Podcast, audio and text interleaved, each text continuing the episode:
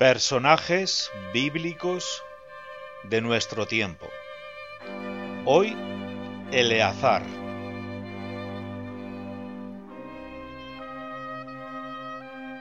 Su nuera le había dicho que la operación de cataratas entraba en la seguridad social. Pero la verdad, no tenía muchas ganas de volver a la clínica. Además, no era un asunto de vida o muerte. A sus 90 años todavía podía valerse bastante bien.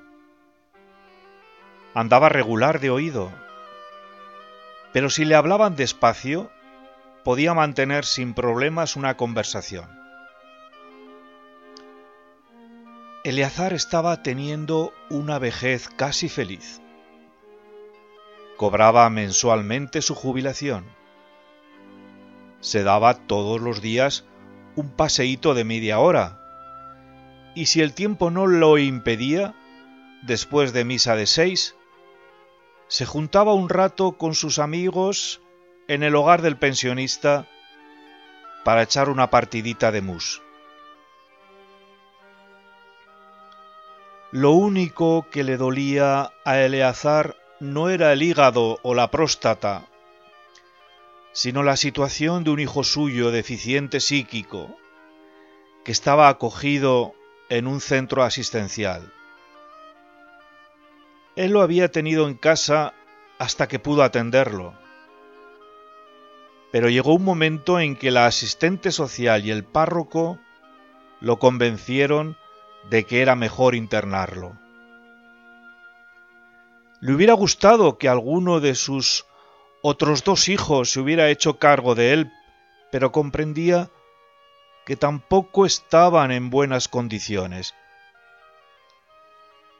Todas las semanas iba a visitarlo y le contaba historias bonitas de cuando era niño. Le hablaba de mamá y de que algún día se juntarían todos en el cielo siempre regresaba a casa con un nudo en la garganta. Un día, al comienzo del invierno, se presentó uno de sus nietos. Abuelo, te encuentro como nunca. El viejo Eleazar, cosas de viejo, intuyó que la visita de su nieto, a pesar de tantos cumplidos, no traía buenas intenciones. Su intuición se confirmó enseguida. Mira, abuelo, ya sabes que por si te pasara algo, conviene que arreglemos con tiempo las cosas. Los preámbulos fueron largos. La conclusión escueta. Solo tienes que firmar aquí. Eleazar se puso las gafas que llevaba en el bolsillo de su chaqueta de lana, echó un vistazo al papel y miró a su nieto a los ojos. Esto no lo firmaré jamás. El contenido del papel era claro.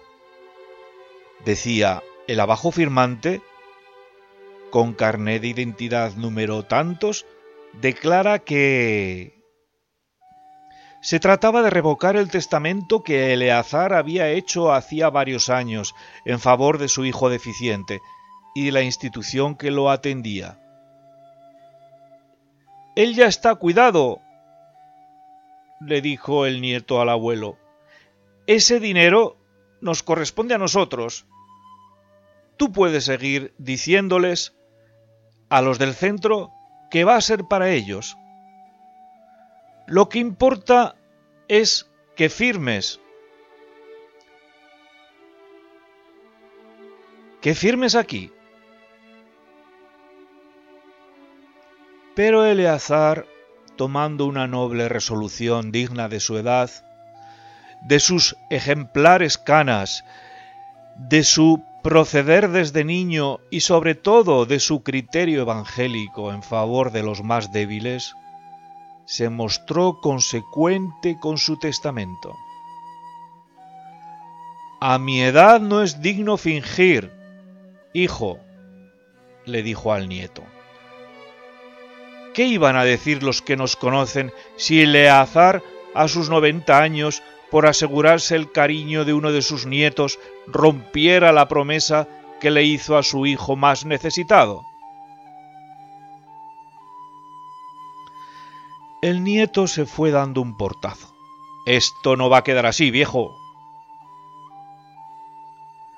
Entonces el abuelo, sentado en su mecedora, recordó unas palabras de Jesús que siempre lo habían acompañado y que decían así, Lo que hicisteis con uno de estos pequeños, conmigo lo hicisteis. Y rompió a llorar, con un llanto suave, como de niño. Recordó los tiempos en que, siendo joven, lo llamaban meapilas por ir a misa antes de empezar el trabajo.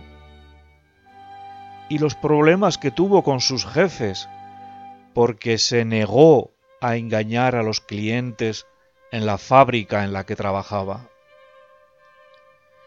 Y las horas que dedicaba los domingos a echar una mano en el asilo del barrio. A los pocos días, Eleazar fue ingresado en el hospital los médicos no encontraron nada grave. Se muere de tristeza, dijo una de las enfermeras que lo conocía bien.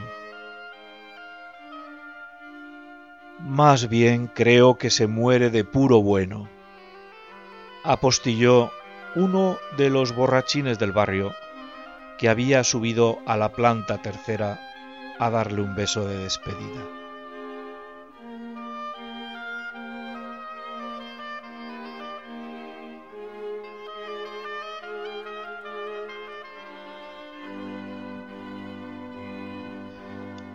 La historia de Eleazar bíblico está recogida en el segundo libro de los Macabeos, en el capítulo 6, y transcurrió durante el reinado de Antíoco IV Epífanes, rey de Siria, que quería obligar a la población judía a renegar de, de la ley mosaica.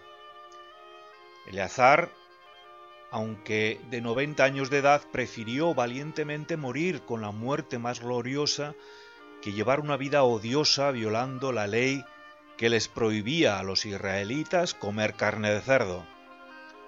Sus amigos, movidos por malvada piedad, deseaban sustituir la ilegal carne para que Eleazar fingiera que comía la carne prohibida y fuera librado de la muerte.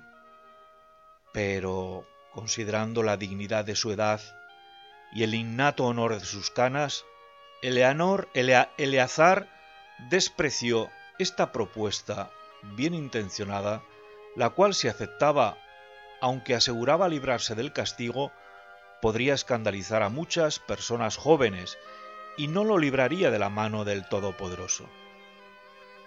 Cambiando así en ira la rechazada simpatía de sus amigos, el santo hombre valientemente enfrentó su cruel tortura probablemente en la ciudad de Antioquía.